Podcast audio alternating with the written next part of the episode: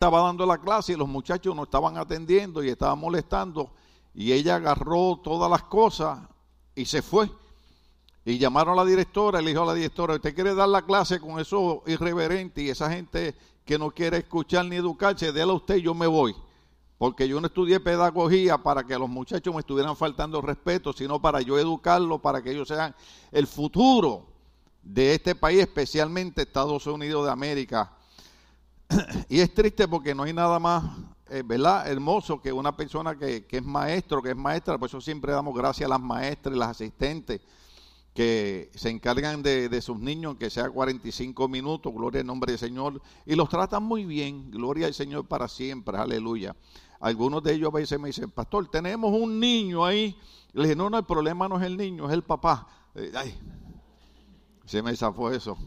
Pero usted sabe, eh, eh, nos ha tocado predicar hoy en el día que la tradición celebra la resurrección de nuestro Señor Jesucristo. Yo no sé usted, pero celebrar la resurrección de Cristo para mí es impresionante, es maravilloso, porque si Cristo no está muerto, tenemos esperanza. Tenemos esperanza de ser salvados. Tenemos esperanza de ser sanados. Tenemos esperanza de ser libertados. Tenemos esperanza de recibir aquello que tanto deseamos. Hay gente que son tan humildes que no le quieren pedir a Dios una casa ni un carro nuevo. Yo dije hace un rato que en el reino de los cielos yo no necesito casa ni carro nuevo. ¿Dónde lo necesito? Aquí. Pues la Biblia dice, pedid y se os dará. Pero es lindo que eh, nosotros podamos celebrar la resurrección de Cristo y quisiera comenzar el mensaje porque los tiempos van cambiando. ¿Cuántos saben que los tiempos van cambiando? Lo que ocurría 40 años atrás no ocurre ahora. Y a veces es difícil, y quise usar eh, eh, la noticia que pasó con esta maestra, porque nosotros los pastores también pues somos maestros. Pero el libro de Eclesiastés dice que las palabras dadas por un pastor y por un maestro son como clavos aguijoneantes. O sea que a veces nos toca predicar y decir cosas que de momento no son agradables o pueden caer pesadas. Pero yo siempre he dicho y repito y redigo que mi mensaje, este soy yo, mi mensaje nunca es para lastimar a nadie, nunca es para herir a nadie, nunca es para ofender a nadie, pero sí es para empujarlo a usted, que usted siga hacia adelante, para que usted conquiste lo que Dios quiere para su vida. Dios no quiere el mal para ninguno de nosotros. Dios quiere que cada uno de nosotros triunfemos en la vida. Lo que pasa es que hay algunos detallitos, ¿verdad? Como en las escuelas que había que agarrar exámenes. ¿Cuántos se copiaban en los exámenes? Sí, porque una maestra le dijo a otro, te puse F porque te copiaste. Dice, ¿cómo que me, que me copié? Sí, porque todas las respuestas tuyas son iguales que las de tu amigo y la última, él no la sabía y tú escribiste en el tuyo y yo tampoco la sé. Así que eh, eh, eh, no es tan fácil, nuestro trabajo como pastor no es tan fácil, pero lo hacemos con mucho amor. ¿Cuántos pueden entender eso? Lo hacemos con el mejor deseo de que usted triunfe en la vida. Yo ahora en mayo cumplo 50 años de cristianismo y quiero decirle que Cristo es real y que Él verdaderamente resucitó. Gloria al nombre del Señor. Aleluya, gloria a Cristo para siempre. Yo quería robarle el mensaje a la pastora que predicó el, el viernes cuando mencionó 29 profecías. ¿Cuántas? 29 profecías cumplidas en Cristo en 24 horas. Eso nada más es suficiente para terminar el mensaje, porque que se cumplan 29 profecías en Jesucristo en 24 horas significa que no hay ningún otro que pueda salvar al ser humano excepto aquel en el cual se cumplieron todas las profecías que estaban escritas, especialmente 29 en 24 horas. Gloria al nombre del Señor. Así que voy a empezar por Primera de Tesanolicense, capítulo 4, verso 1 al 12, para molestarlos un poquito, para llamar su atención, gloria a Cristo para siempre para que ustedes vean que este trabajito que nosotros hacemos no es tan fácil como parece, gloria a Cristo para siempre. Yo recuerdo muchos años atrás cuando eh, eh, eh, la gente consideraba la iglesia algo, algo lindo, algo digno de respetar, algo digno de admirar, gloria a Cristo para siempre. era más fácil, uno podía predicar 15 minutos, la gente entendía el mensaje. Pero los tiempos han ido cambiando. Ayer mi esposa y yo estábamos en Los Ángeles y yo observaba y veía tantas cosas. Y, me daba pena ver una nación que Dios ha bendecido tanto como Estados Unidos de América, que se ha ido olvidando de Dios. Yo me gozaba porque, eh, lo dije el viernes y lo voy a repetir, yo estaba viendo eh, toda la programación de Guatemala, de El Salvador, de Honduras, de Nicaragua, de todo Centroamérica y estaba viendo las procesiones que hacían usted sabe, con las imágenes de Cristo y todas esas cosas. Y yo le decía a Cristo, fíjate, esta gente están desde el miércoles haciendo procesiones. En Estados Unidos ni siquiera parece que es Semana Santa. En mi país, los viernes usted no podía lavar ropa. Algunos vinieron con la misma ropa del mes pasado, pero gloria a Dios. Eh, eh, había más respeto hacia, hacia la Semana Santa. Pero algo ha pasado en Estados Unidos de América que se ha ido perdiendo ese sentido, gloria a Dios por las iglesias que todavía lo mantienen. Pero primera licencia que los muchachos lo pusieron ahí para beneficio de ustedes, agradecemos a ellos y enviamos saludos a los que nos ven por las redes sociales y damos la bienvenida a todos los que nos visitan, aunque ya presentamos algunas personas. Voy a hablar sobre la resurrección de Cristo, si es una falsedad o es un mito la resurrección de Cristo es una falsedad o es un mito. Pero quiero empezar por primera tesanolicense para que usted me pueda entender qué es lo que yo quiero decir en este día. Capítulo 4, del verso 1 al 12. Esto es el apóstol San Pablo. Yo sé que en una ocasión alguien me dijo, no diga San Pablo. Le digo, bueno, él era un santo porque Dios lo llamó y lo apartó para el servicio de Él. Santo no significa que uno es perfecto. Santo significa que uno es apartado para el servicio del Señor. Yo sé que ustedes son santos. Cada uno de ustedes que está aquí son santos. Santos bandidos que hay aquí, pero gloria a Dios para siempre. Eh, eh, eh, ¿Verdad? Porque santo no significa que no cometemos errores, santo no significa que no tenemos malos días, santo no significa que no nos enfermamos, santo no significa que, a veces no queremos holcar a alguien, santo significa que Dios nos llamó para ir creciendo, ir madurando, ir mejorando cada día, dice Pablo, hasta que alcancemos la perfección. Amén. Entonces, para que usted entienda por qué para mí me es poco difícil predicar hoy sobre ese tema, la resurrección de Cristo, falsedad o mito, el apóstol Pablo cuando le escribió a los hermanos de la iglesia de Tesalónica le dice, por lo demás, hermanos, le pedimos encarecidamente, encarecidamente quiere decir con mucho amor, con mucha bondad, en el nombre del Señor Jesús, que sigan progresando, diga conmigo progresando. Fíjense que Pablo le pide a ellos, sigan progresando, no se queden estancados no se queden atrás, sigan marchando, sigan echando hacia adelante, sigan creyendo.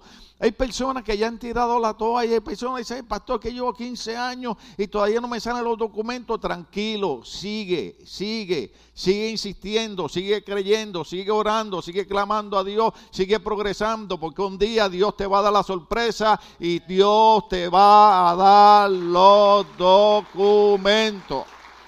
Amén. Por eso es que Pablo trata de sembrar eso en nuestra mente. Sigan progresando en el modo de vivir que agrada a Dios. Yo de hace un rato que sé que somos seres humanos, pero nosotros podemos ir mejorando. ¿Cuántos saben que podemos ir mejorando? Yo tengo una, una, noticia ahí, hoy no voy a pasar el video, estaba viendo a un sacerdote en Puerto Rico y un psicólogo porque antes, eh, eh, cuando los pastores hablaban de psicología, yo estudié ciencia social en la Universidad en Puerto Rico y por más de 20 años siempre he hablado de la salud mental y de la importancia de, emocionalmente estar sano. Y mucha gente me ha criticado por eso, pero eh, este psicólogo decía, emocionalmente, una persona, el próximo domingo paso el video, el psicólogo decía, permítame repetirlo, una persona emocionalmente no puede estar sana si, no hay una vida de espiritualidad mezclada en él. No, no, no, tengo que repetirlo. El psicólogo, ¿quién? Decía que una persona emocionalmente no puede estar sana si no hay una relación o una vida de espiritualidad juntamente con él. Y el sacerdote decía, una persona espiritualmente no puede caminar en victoria si emocionalmente no está sana. Por eso es que en nuestra iglesia nosotros mezclamos espiritualidad, mezclamos salud emocional, mezclamos salud física, mezclamos todas estas relaciones entre matrimonio, eh, aconsejamos a la juventud, porque no podemos separar, porque nosotros somos espíritu, somos alma y somos cuerpo. Nosotros tenemos un alma, en el alma están las emociones, en el alma está la risa, en el alma están las lágrimas, en el alma está el día que usted se siente que, es dueño del mundo, y también está el día que usted se siente que, está más arrastrado que, que el salmista David por el piso. Ve y tratamos, tratamos de hacer eso. Por eso es que Pablo dice, yo quiero que ustedes progresen en el modo de vivir que agrada a Dios, tal como lo aprendieron de nosotros. De hecho, ya lo están practicando. Qué bueno que ya lo están haciendo. Sigue por ahí. Ustedes saben cuáles son las instrucciones que leímos de parte del Señor Jesús. La voluntad de Dios es... ¿La, voluntad de quién? la voluntad de Dios es que sean santificados, que se aparten de la inmoralidad sexual, que cada uno aprenda a controlar su propio cuerpo de una manera santa y honrosa. Ahora, si le doy un poco para atrás, cuando Pablo dice en esta nueva versión internacional, ¿verdad? Me gusta cómo las Biblias se van eh, traduciendo y van mejorando para que las nuevas generaciones vayan comprendiendo.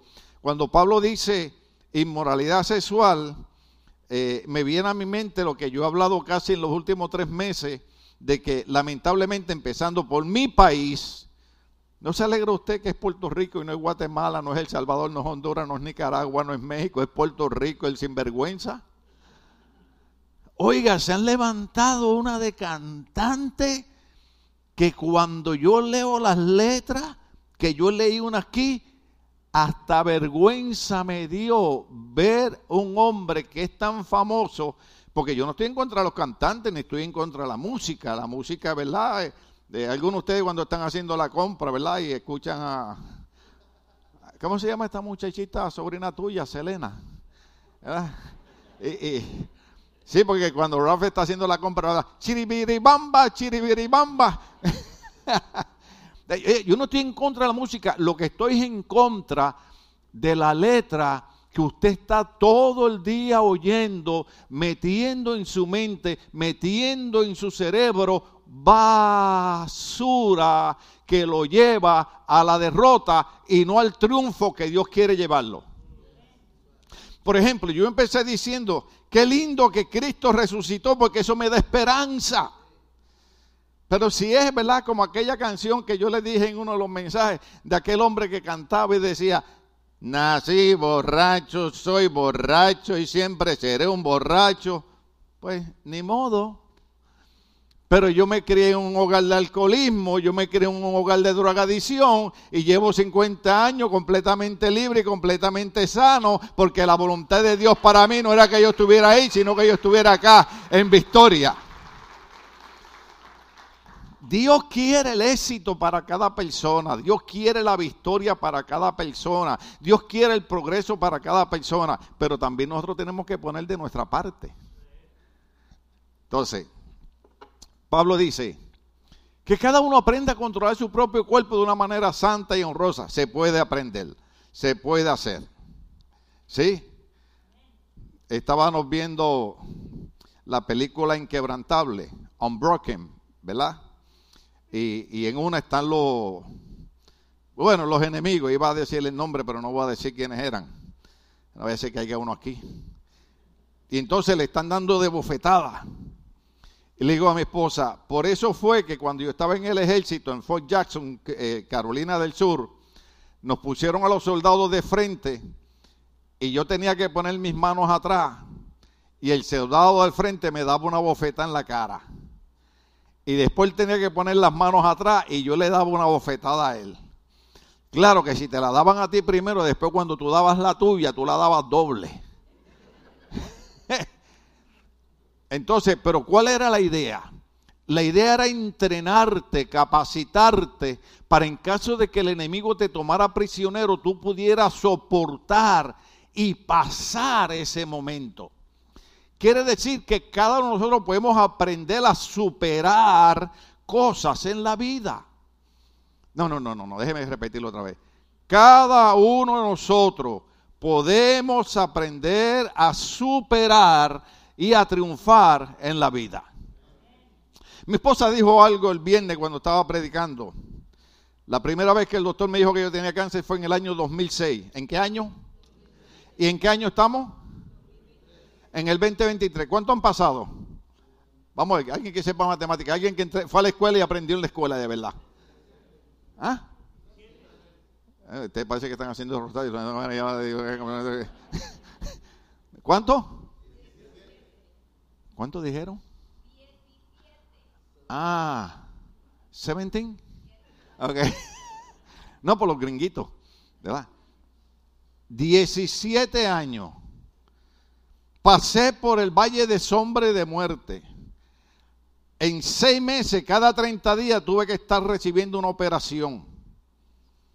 Pero después de 17 años, por el Cristo resucitado, que me dijo, yo no te llamé a ti para que fuéramos arrastrados, ni te llamé a ti para que estuvieras, te llamé para que triunfaras y progresaras. Después de 17 años estoy aquí predicándole a una hermosa iglesia y a un hermoso pueblo porque Él no está muerto, Él ha resucitado y eso es lo que Él quiere para cada uno de nosotros.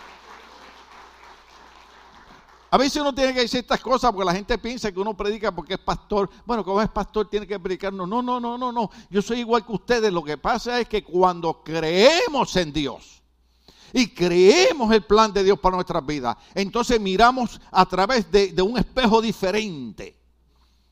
¿Ve? En el 2006 el doctor me dijo, es positivo, tienes cáncer. Cuando usted le dice que tiene cáncer, ¿qué es lo que usted piensa? Me voy a morir. Pero la Biblia dice, no morirás, ciertamente vivirás. ¿Qué significa eso? Que Dios quiere que nosotros tengamos éxito y nosotros triunfemos en la vida. Pero hay ciertas cosas que nosotros tenemos que hacer. Dale al otro verso.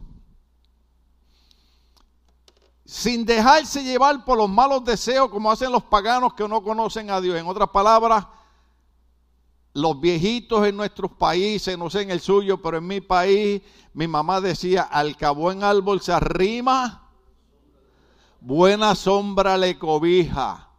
Júntate con gente que te motive a echar hacia adelante. No te juntes con gente que vamos a meternos droga, vamos a embojacharnos. ¿Por qué? Porque yo tengo un hermano que a los 23 años tuvo un accidente, ahora ya tiene 72 años y desde los 23 años está en una silla de ruedas. Pero si tú te juntas con gente que lo que te motiva es al estudio, que lo que te motiva es a lo positivo, entonces tú vas a triunfar en la vida. Eso es lo que está diciendo Pablo. No te dejes llevar por los malos deseos que hacen los paganos que no conocen a Dios. Dale por ahí rápido, que tengo que entrar la resurrección acá. Y que nadie perjudique a su hermano ni se aproveche de él en este asunto. El Señor castiga todo esto como ya le hemos dicho y advertido. Dios no nos llamó a la impureza, sino a la santidad. Por tanto, el que rechaza estas instrucciones no rechaza a un hombre, sino rechaza a quién. Rechaza a Dios quien le da a ustedes su Espíritu Santo. En cuanto al amor fraternal, no necesita que le escribamos porque Dios mismo les ha enseñado a amarse unos a otros. ¿Cuánto estamos aquí? En efecto, ustedes aman a todos los hermanos que viven en Macedonia. No obstante, hermanos, les animamos. ¿Les qué? Les animamos, que es lo que estoy tratando de hacer hoy yo. Pero tratando, imagínense, yo estoy tratando de animarlos a ustedes. Fíjense que pronuncié la R. ¿Cuántos se dieron cuenta? Eh, antes yo decía, estoy tratando de animarles. Y la gente decía, me dijo animal. Le dije, no, es que no pronunciamos la R en Puerto Rico. Pero ahora estoy diciendo, no obstante, hermanos, les animamos a amarse aún más. a procurar vivir en paz con todos. Yo muchos años atrás le decía a la gente, no se preocupe ni se crea que es mejor que nadie, ni se crea que es la última Coca-Cola en el desierto, porque un día usted va a estar tirado en una cama pidiendo la oración. ¿Y sabe qué? Muchas personas que se rieron durante el COVID estuvieron en una cama pidiendo la oración. Porque aquí nadie es más grande que nadie. Aquí el único grande es Jesucristo. Si Dios te bendecido, te ha dado un buen trabajo y ganas buen dinero, pues hazme tu amigo, ¿ok? Eh, pero dale gracias a Dios por lo que tiene. Pero si algo es cierto es que el salmista David dijo, joven fui, he envejecido y no he visto justo desamparado ni su simiente que mendiga pan. Tú puedes tener mejor trabajo que yo, pero hay algo que tú no, no, no, no, no, no, no has recordado, que el Señor me ha prometido nunca dejarme solo ni nunca me abandonarme. La promesa del Señor es nunca te dejaré ni nunca te abandonaré. No importa por lo que estemos pasando. Dios ha prometido, nunca te voy a dejar ni nunca te voy a abandonar. Hay días que nos sentimos como Cristo en la cruz del Calvario. ¿Se acuerda cuando Cristo decía, Elí, Elí, lama sabatani, Dios mío, Dios mío, ¿por qué me ha abandonado? Hay días que nos sentimos, ¿dónde está Dios? Dios me abandonó. Job decía, si busco a Dios en el norte no lo encuentro, lo busco en el sur no lo encuentro, lo busco en el este no lo encuentro, lo busco en el oeste no lo encuentro. No encuentro a Dios en ninguna parte, decía Job. Pero él dijo otra palabra, dijo, pero Dios sabe dónde yo estoy. En medio de mis problemas, en medio de mis luchas, en medio de mis batallas, aunque yo crea que Dios me ha dejado, Él no me ha dejado porque Él sabe dónde yo estoy, Él sabe los problemas que tengo, Él sabe las luchas que tengo y un día Él me va a sorprender y va a cambiar lo negativo en positivo y yo voy a levantar mis manos y voy a alabar y glorificar el nombre del Dios que es bueno. Dios lo va a hacer por nosotros. Por eso es que Pablo dice, procuren vivir en paz con todos. ¿Para qué estamos peleando? Por eso yo le digo a la gente que aquí en esta congregación, respeto a las demás, pero aquí estoy tratando de crear la mentalidad de que todos somos miembros de un solo cuerpo. Que dejemos la pelea. No, que yo soy de tal país, que mi país es mejor que el tuyo, que ganó en... mejor me aguanto. sí, porque si no, me vienen con camisa amarilla o con camisa de jaya o Ganó el Cruz Azul, está bien. Es verdad que ese nunca gana. A veces sí, pero me hiciste así, pero me ibas a hacer así. Eh, eh, eh, o sea, nos gusta el deporte, nos gustan nuestros equipos, nos gustan nuestros países, nos gusta nuestra comida, pero en Cristo somos un solo cuerpo. Por eso dice, procuren vivir en paz con todos. ¿Cuántos estamos aquí? Yo soy el pastor más raro del mundo. ¿Cuánto se da cuenta? Yo bajo de aquí, yo hablo con usted, yo bromeo con usted, yo me abrazo con usted. Bueno, si no está enfermo, si está enfermo, ¡uh! ¿ok? Si está enfermo, míreme de lejos. Alabado sea el Señor, porque esta belleza tiene que durar muchos años. Alabado sea Cristo. Ahí alguien empezó por ahí. Ay, qué creído, eh. Mira que. Los psicólogos dicen, ¿quiénes? Los psicólogos dicen. Usted por las mañanas se mira en el espejo y después del susto. Porque usted se ha visto cómo usted se levanta por las mañanas. Después del susto. Los psicólogos dicen, háblese usted mismo. Entonces, yo antes creía que yo estaba loco, porque yo hablo solo.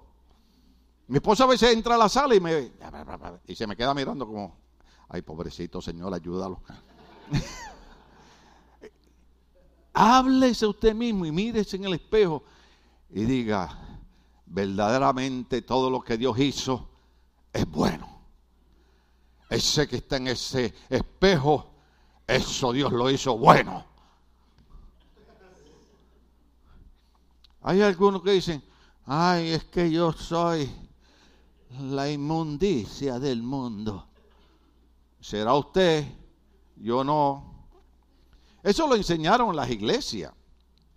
El apóstol, eh, o debo decir el profeta Isaías, decía, nosotros somos como trapos de inmundicia. Pero eso era en el Antiguo Testamento. Después que Cristo vino, nosotros no somos trapo de inmundicia. Después que Cristo vino, la Biblia dice, Cristo nos ha hecho reyes y sacerdotes para su reino. Usted no es trapo de inmundicia, usted es rey y sacerdote para el Señor. Entonces yo tengo que decidir cómo yo pienso. O yo pienso que no valgo nada. O yo pienso que aquel que venció la muerte en la cruz y salió de la tumba me hizo un rey y un sacerdote. Entonces dice, ay, qué pena que estamos por terminando. Procuren vivir en paz con todo, ocuparse de sus propias responsabilidades y a trabajar con sus propias manos, así le he mandado, para que por su modo de vivir se ganen el respeto de los que no son creyentes y no tengan que depender de nadie. ¿Ok? Ahí no me voy a meter mucho, pero la Biblia lo que dice es que a trabajar, chicos, se ha dicho. ¿Ok? Oiga, porque hay gente cuentista. ¿Cuánto estamos aquí? Hay gente que llevan 40 años en problema y nunca salen del problema. Y le deben a Raimundo y a todo el mundo. ¿Cuánto estamos aquí? No, no, la Biblia dice que nosotros tenemos que trabajar. Nosotros tenemos que echar para adelante. Amén. Todo el mundo tiene un momento de necesidad. Todo el mundo tiene un momento que necesita que alguien lo ayude pero no 40 años. ¿Cuánto estamos aquí? Entonces, les leí eso porque cuando usted analiza todos esos versos con más calma en su casa, usted va a ver que esos son los días que estamos viviendo. Que a mí como pastor me toca predicarle a una congregación o a un pueblo que, por ejemplo, nuestra sociedad actualmente no quiere trabajar. ¿Cuántos han visto eso en las noticias? La gente ya no quiere trabajar. ¿Por qué? Porque el gobierno les dice que les va a dar dinero. ¿Cuándo vamos a despertar a la realidad que el gobierno lo que está buscando es su bienestar engañándonos a nosotros? Después les hablo más. Entonces, la resurrección de Cristo, ¿fue una falsedad o fue un mito? Mateo 27, 57 66. Ya se nos está yendo el tiempo. Mateo 27, 57, 66. Ya por ahí viene, ya viene, ya viene por ahí, tranquilo, tranquilo. Si no, yo lo tengo acá, me avisan. Gloria al nombre del Señor. For those of you who do not speak Spanish, Matthew 27, 57, 66. Oh, okay. Almost preaching English, almost. But that need 40 more years. Al atardecer, llegó un hombre rico de Arimatea llamado José, que también se había convertido en discípulo de Jesús. Se presentó ante Pilato para pedirle el cuerpo de Jesús y Pilato ordenó que se lo dieran. José tomó el cuerpo, lo envolvió en una sábana limpia y lo puso en un sepulcro nuevo de su propiedad que había cavado en la roca. Luego hizo rodar una piedra grande a la entrada del sepulcro y se fue. Allí estaban sentadas frente al sepulcro María Magdalena y la otra María. Al día siguiente, después del día de la preparación, los jefes, los sacerdotes y los fariseos se presentaron ante Pilato.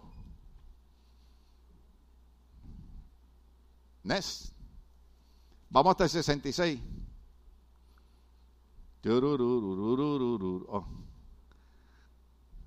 Ya mismo viene por ahí. Se congeló, se congeló. Entonces, entonces lo, lo, lo, lo, busco acá. Porque vamos, vamos hasta el 66. Me avisan si, si los muchachos lo, sacan allá.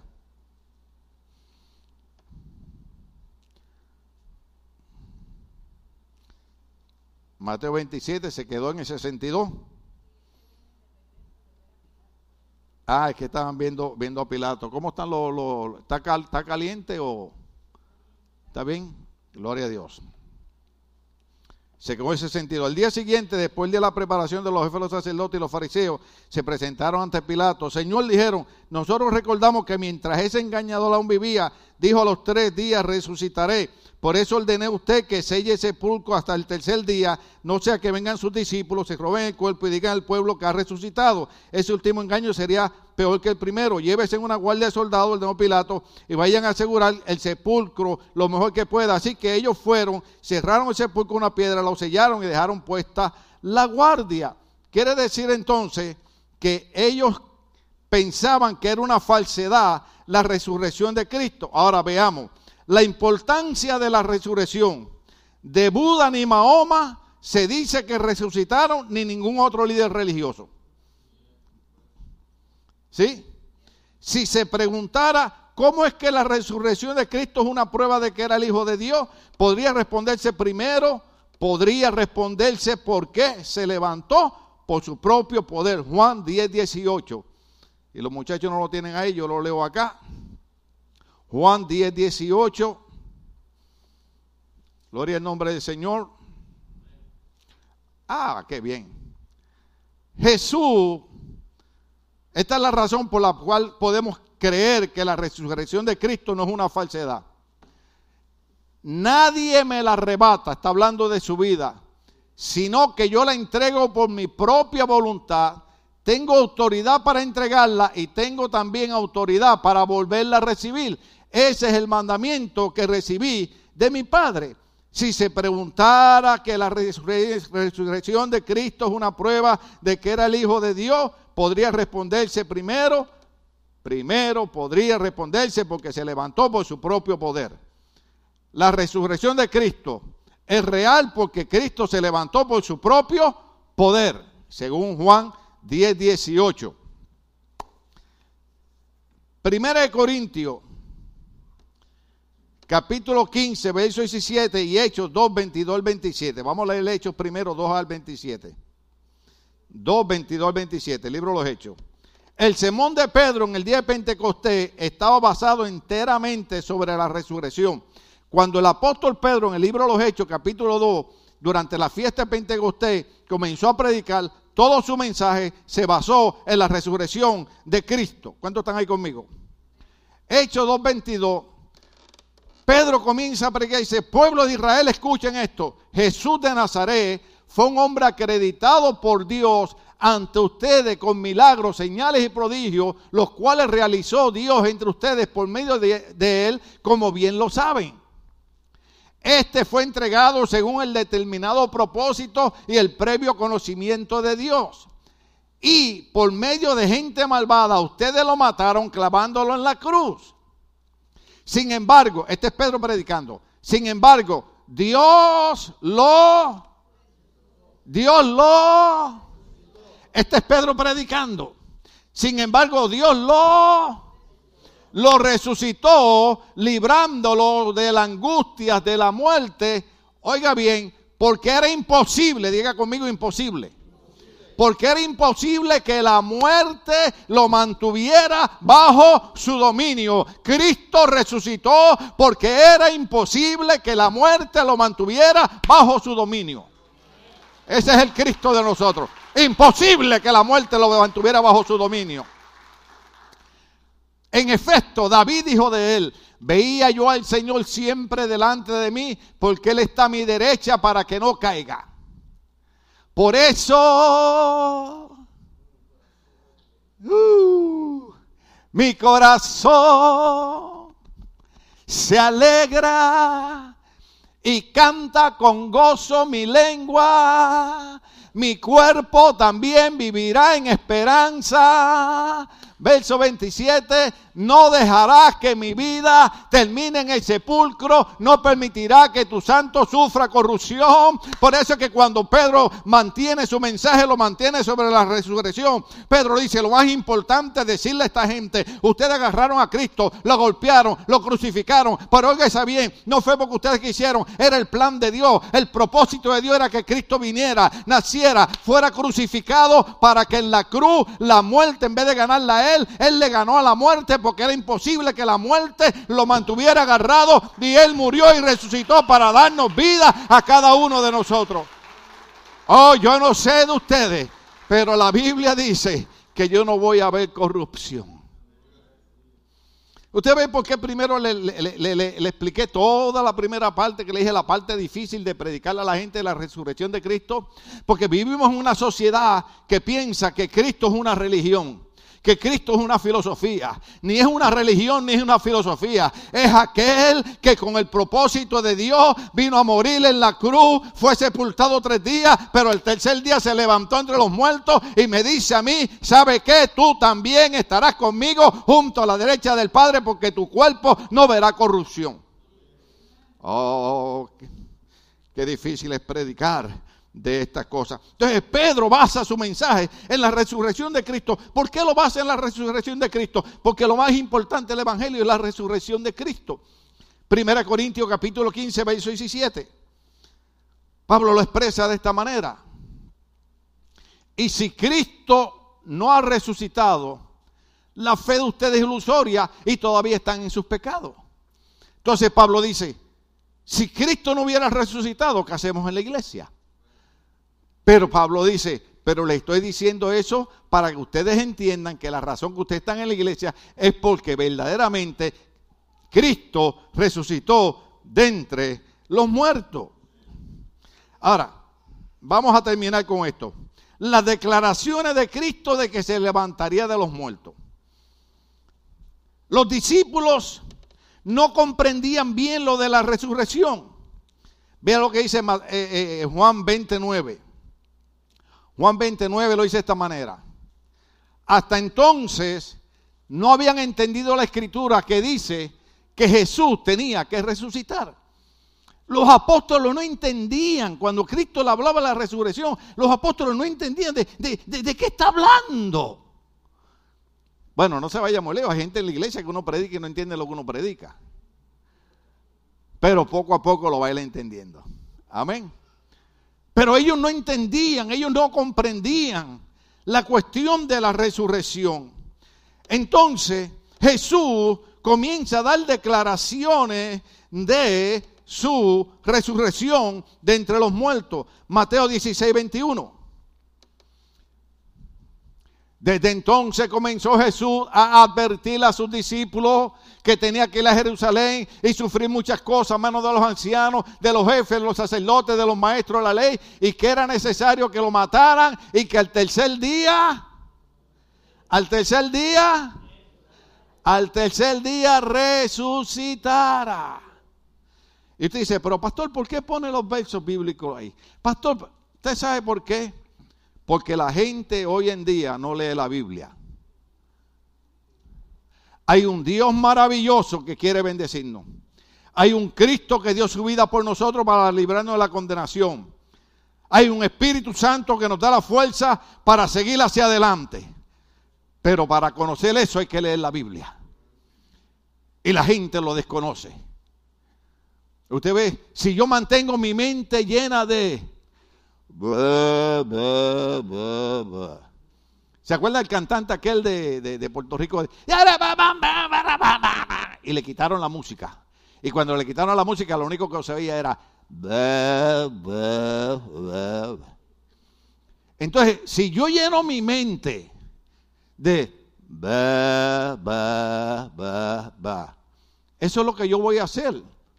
Pero si yo lleno mi mente hay un Dios que tenía un propósito, hay un Cristo que se levantó entre los muertos, hay un Espíritu Santo que me da la fuerza. Entonces significa él que no importa los problemas de la vida, no importa quién se levante, no importa lo que pase, Dios siempre me dará la victoria porque la Biblia dice que el que está en nosotros es mayor que el que está en el mundo. Y si Dios es con nosotros, ¿quién podrá en contra de nosotros? Yo tengo que llenar mi mente del Cristo que está en la Biblia. Cuando yo lleno mi mente del Cristo que está en la Biblia, no importa lo que usted hable de mí, no importa si le caigo bien o le caigo mal, déjeme decirle algo, yo llegaré a donde Dios quiere que yo llegue. Porque el propósito y el plan de Dios con mi vida no depende de lo que la gente opine de mí, depende de lo que Dios planeó conmigo. Y Jeremías 29, 11 dice, estos son los planes que tengo para ustedes, planes de bien y no de mal, planes de darle el fin que ustedes desean. ¿Qué es lo que tú deseas en tu vida? ¿A dónde tú quieres llegar? Pues Dios dice, mis planes contigo es que tú llegues a donde tú quieres llegar. Entonces, si yo lleno mi mente, de que Dios quiere que yo llegue donde yo quiero llegar, yo voy a llegar. ¿Cuándo estamos aquí? Pero si yo lleno mi mente de soy un fracasado, ¿ah? gloria a Dios por las mujeres valientes. Ahí salió una mujer en Puerto Rico, ahorita hablé mal de Puerto Rico, ahora tengo que hablar bien. Volé montonero. Salió una mujer y dijo, ¿cómo es posible que las mujeres en Puerto Rico estemos aceptando que estos cantantes escriban canciones que digan que nosotros somos unas perras? ¿Ah? Mujeres que están aquí, usted no es eso. Usted es una hija de Dios llamada a triunfar, a conquistar y a tener éxito en la vida. Usted no llamó para ser, usted no fue llamada para ser esclava, usted no fue llamada para ser abusada, usted fue llamada para triunfar en la vida. Pero la cuestión es, ¿a quién le estamos prestando esto? Alguien dijo por ahí, mis oídos no son basureros para que tú estés echando basura en ellos.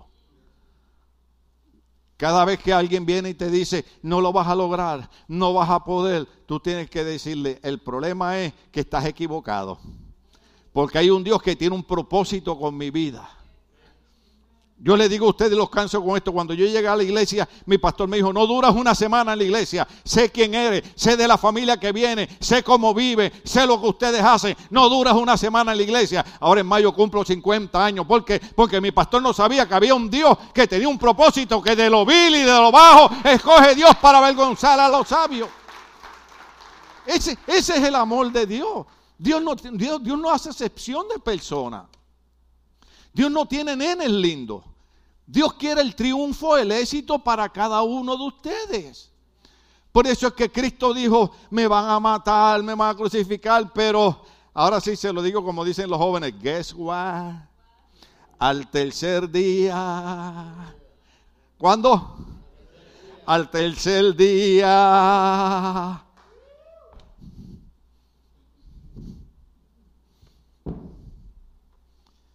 me levanto de entre los muertos, resucito y voy al infierno y les quito las llaves al diablo de la vida y de la muerte para que mi pueblo camine en victoria. eso es lo que le dijo Cristo. Pero los discípulos no entendían eso, pero Cristo comenzó a declarar, yo voy a resucitar, yo voy a resucitar, yo voy a resucitar, sea Dios glorificado. Mateo 17, 17, 9. Mateo 17, 9 mientras bajaban de la montaña, Jesús les contó, no le cuenten a nadie lo que han visto hasta que el Hijo del Hombre resucite. Este es Cristo declarando resurrección. Me levanto, la muerte no me detiene, el infierno no me detiene, el diablo no me detiene. Al tercer día resucito. No se obligan a nadie, pero al tercer día yo voy a resucitar. Mateo 17, 22 al 23. Estando reunidos en Galilea, Jesús le dijo, el hombre de eh, el hijo del hombre va a ser entregado en manos de los hombres. Lo matarán, pero al tercer día resucitará. Y los discípulos se entristecieron mucho. Pero lo que ellos no entendían es que Cristo está declarando su resurrección. Mateo 20, vamos ahora al capítulo 20, versos 18 y 19. Mateo 20, 18, 19. Ahora vamos rumbo a Jerusalén. Y el, y el, Hijo del Hombre será entregado a los jefes de los sacerdotes y a los maestros de la ley. Ellos lo condenarán a qué? A muerte. Y lo entregarán a los gentiles para que se burlen de él, como hace la gente ahora que se burla de Cristo, para que se burlen de él, lo azoten y lo crucifiquen. Lo van a azotar, lo van a crucificar. Mire, aquí está la cruz, aquí está la cruz, aquí, aquí, lo van a crucificar, lo van a crucificar. Pero Cristo declaró, diga conmigo, declaró. Cristo declaró, Cristo habló, Cristo confesó, Cristo dijo, pero al tercer día, ¿cuándo? Al tercer día resucitará, aunque se burlen de él, aunque lo azoten, aunque lo crucifiquen, al tercer día resucitará. Ese, ese es Cristo haciendo las declaraciones de, de lo que él iba a hacer. Capítulo 26 de Mateo, verso 32. Capítulo 26, verso 32. Jesús dice, pero después de que yo resucite, iré delante de ustedes a Galilea. Después que yo resucite, iré delante a Galilea. Mateo capítulo 9, verso 10. Mateo 9, 10. Mientras Jesús estaba comiendo en casa de Mateo, muchos recaudadores de los impuestos y pecadores llegaron y comieron con él y sus discípulos. Comieron con él. ¿Por qué Jesús se relacionaba con la gente? ¿Por qué Jesús se relacionaba con gente buena y con gente no muy buena? Porque Jesús quería que todos ellos entendieran que lo que él estaba declarando de la resurrección, ellos iban a ser testigos de cada una de esas cosas. Lucas 9, 22 al 27. Lucas 9, 22, 27. Ah, ya estamos terminando. El Hijo del Hombre, hablando de Cristo, tiene que sufrir muchas cosas y ser rechazado por los ancianos, los jefes de los sacerdotes y los maestros de la ley. Es necesario que lo maten. Es necesario que qué? Es necesario que lo maten. Y que resucite al tercer día. Me van a matar, pero al tercer día me voy a levantar de entre los muertos. Al tercer día voy a resucitar. Estas son las declaraciones de nuestro Señor Jesucristo. Dale por ahí, vamos hasta el 27 dirigiéndose a todos, declaró, si alguien quiere ser mi discípulo, que se niegue a sí mismo, lleve su cruz cada día y me siga. Porque el que quiera salvar su vida la perderá, pero el que pierda su vida por mi causa la salvará. ¿De qué le sirve a uno ganar el mundo entero si se pierde o se destruye a sí mismo? Si alguien se avergüenza de mí, de mis palabras, el Hijo del Hombre se avergonzará de él cuando venga en su gloria y en la gloria del Padre y de los santos ángeles. Además le aseguro que algunos de los de aquí presentes no sufrirán la muerte sin antes haber visto el reino de Dios. ¿Cuándo ellos vieron el reino de Dios? Cuando estaban escondidos en el aposento alto. ¿Ah? Porque ellos tenían esperanza en Cristo, pero vieron a Cristo morir en la cruz del Calvario. Y asustados se escondieron en el aposento alto. Y cuando estaban en el aposento alto, estaban llorando y estaban sufriendo. Y de momento se oyó una voz que dijo, paz a vosotros. Y cuando ellos se voltearon en un lugar que estaba cerrado, en un lugar alto, se aparece Jesucristo. Los discípulos dicen, vimos al maestro, vimos al maestro. Pero había un hombre llamado Tomás, que no estaba allí aquel día. Y Tomás llegó al mismo lugar. Y Tomás no había visto el reino de Dios, porque Cristo vino predicando el reino de Dios. Y el reino de Dios es resurrección y vida eterna en Cristo Jesús. Y cuando, y cuando, cuando él estaba allí, el de momento de Tomás dice, hasta que yo no vea sus heridas y meta mis dedos en sus heridas y en su costado, no creo que resucitó. Los Tomás no levanten la mano. Ah, y de momento se oye una voz por segunda vez que dice, pasa a vosotros. le dice, Tomás, ven acá, papá. Aquí están mis heridas. Aquí está mi herida. Señor y maestro mío. Así porque así somos. ¿Ah? Entonces el maestro le dijo, no, no, no, no, no, no, no, no. No venga con esos caminos de cuentos de camino, ni chisme de vieja. Eh, mete tus dedos aquí en mi costado, mete tu dedo aquí mete tu dedo aquí. Señor, ahora creo que resucitaste. No seas dudoso, ten fe. ¿Sabe qué vieron ellos? El reino de Dios. Vieron al Cristo resucitado. Déjame decirte algo. ¿Sabe por qué tú estás aquí hoy? Tú no estás aquí hoy porque te dio la gana de venir. Tú no estás aquí hoy porque eres religioso. Tú estás aquí hoy porque el Espíritu Santo te hizo entender que hoy tú viniste a adorar al Cristo que era imposible que la muerte lo mantuviera en la cruz. Cristo resucitó y tú estás hoy aquí experimentando el reino de Dios. Ah, qué pena que tengamos que terminar. Juan 18, 22. Juan 18, 22. Dice de esta manera. Apenas dijo esto, uno de los guardias que estaba allí cerca le dio una bofetada y le dijo, así contestas al sumo sacerdote. Dice, pastor, pero por favor explique qué es eso. No tenemos tanto tiempo. ¿Se acuerda cuando llevaron a Jesús apresado? ¿Se acuerda cuando, cuando los jefes le dijeron, eh, verdaderamente tú eres el Cristo? Porque yo tengo autoridad para matarte. y Jesús le dijo, tú no tienes ninguna autoridad si no fuera dada por el cielo. Por eso fue el verso que yo leí ahorita. Nadie me quita la vida, yo la pongo y la vuelvo a tomar de regreso. Ese es el Cristo de nosotros. ¿Por qué usted cree que llevo 50 años aquí? ¿Por qué usted cree que yo no he regresado allá con mis amigos? Porque el único que está vivo del grupo soy yo. Los otros murieron sobre 12, otros murieron muertos en la cárcel, otros murieron eh, eh, eh, con la mente perdida por las drogas en la calle, pero yo estoy aquí. ¿Sabe por qué? Porque creí en el Cristo resucitado que dijo, nadie me quita la vida, yo la pongo y la vuelvo a tomar y todo aquel que cree en mí, aunque esté muerto, vivirá. Sea el nombre de Dios glorificado. Oh, gloria al Señor. Déjeme terminar con 1 Tesalonicenses capítulo 4, verso 13. 1 Tesalonicenses capítulo 4, verso 13. Oh, aleluya. Porque Pablo nos quiere dar una idea de algo que ha pasado. Que la mayoría de nosotros hemos pasado por esa experiencia. ¿Quién ha perdido algún familiar aquí que haya muerto en alguna ocasión? ¿Quién ha perdido su mamá, su papá, su hermano, su hijo? Déjeme darle una buena noticia. El apóstol Pablo le escribe a la iglesia y dice, hermanos, no queremos que ignoren lo que va a pasar con los que ya han muerto. Pablo me está diciendo, no quiero que ignore lo que va a pasar con tu hijo.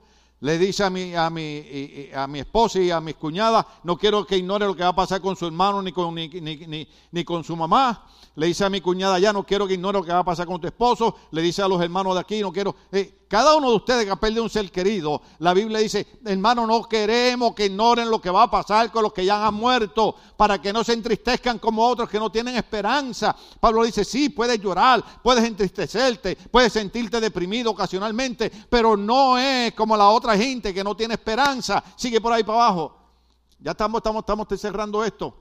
Ay, sí, si no me vengo para acá, gloria al nombre del Señor. Ahí está. ¿Acaso, acaso ¿acaso no creemos que Jesús murió y resucitó? Así también Dios resucitará. Dios resucitará con Jesús a los que han muerto en unión con Él. Conforme a lo dicho por el Señor, afirmamos que nosotros los que estemos vivos y hayamos quedado hasta la venida del Señor, de ninguna manera nos adelantaremos a los que hayan muerto.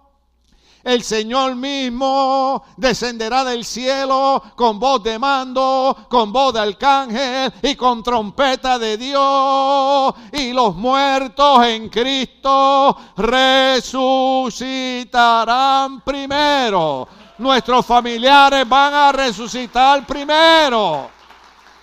Luego los que estemos vivos, nosotros los que estamos aquí, los que hayamos quedado, seremos arrebatados junto con ellos en las nubes para encontrarnos con el Señor en el aire y así estaremos con el Señor para siempre. Esa es la promesa la resurrección. Estamos de pie, querida iglesia. Déjeme decirle algo. Hemos estudiado, eh, eh, eh, puede ser que el año que viene, si, Cristo no ha venido, le hable sobre el libro de Lee Strobel.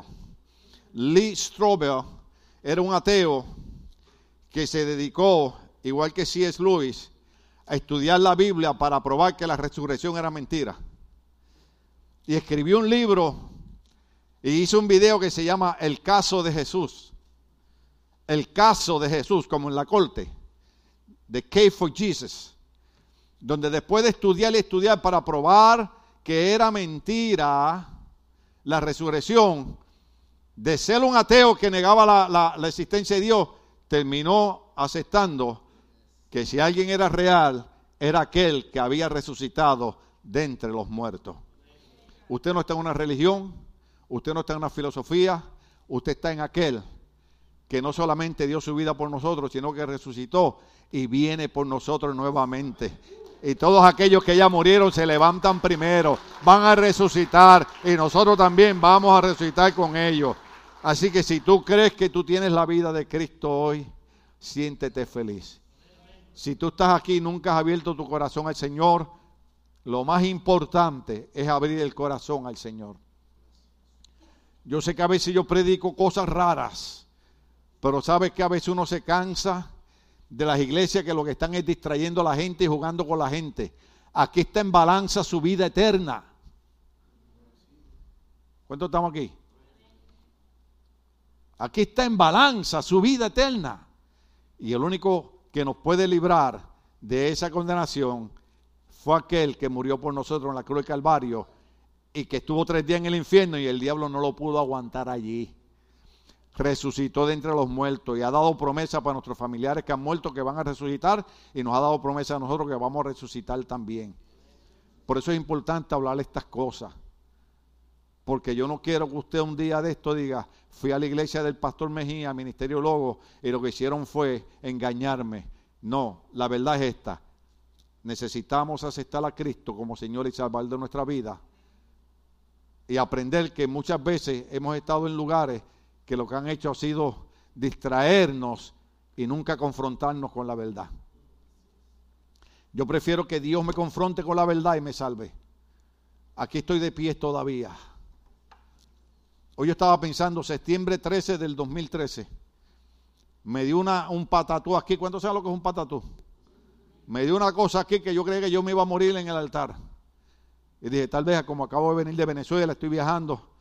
Después, en octubre, día el día de cumpleaños de mi hija, me dio otro patatú que me tuvieron que llevar al hospital en emergencia. Después tuve como hasta, hasta Juan, iba a mi casa a cuidarme, los hermanos. Después tuve como seis meses tirado en una cama que no me podía levantar. Y pasé una situación terrible. ¿En qué año dije? Después, estando en esa situación, muere mi hijo en el 2013. Estamos en el 2023. Pero como hay un Cristo resucitado sentado a la diestra del Padre que dice, no importa por lo que tú pases, yo no te voy a dejar solo, yo voy a estar contigo. Aquí estoy de pie predicando el Evangelio de Cristo porque Él ha prometido estar con nosotros. Esto no es una religión. Abre tu corazón a Cristo. Tú no tienes que hacer un rito religioso. Abre tu corazón a Cristo. Ven a la iglesia, aunque sea los domingos. Ven a la iglesia. Llena tu mente la palabra de Dios. ¿Usted sabe cuánta basura usted escucha en toda la semana? ¿Ah? Entonces, cuando venimos a la iglesia, oímos un mensaje diferente. Hay un mensaje que dice que con Dios todas las cosas son qué? Son posibles. Con Dios todas las cosas son posibles. Así que no importa con lo que nos tire la vida, con Dios todas las cosas son posibles. Los músicos subieron, yo no sé. Van a cantar. Bueno, tenemos unos minutos más para el Señor. ¿O queremos pedir la oración entubados en un hospital?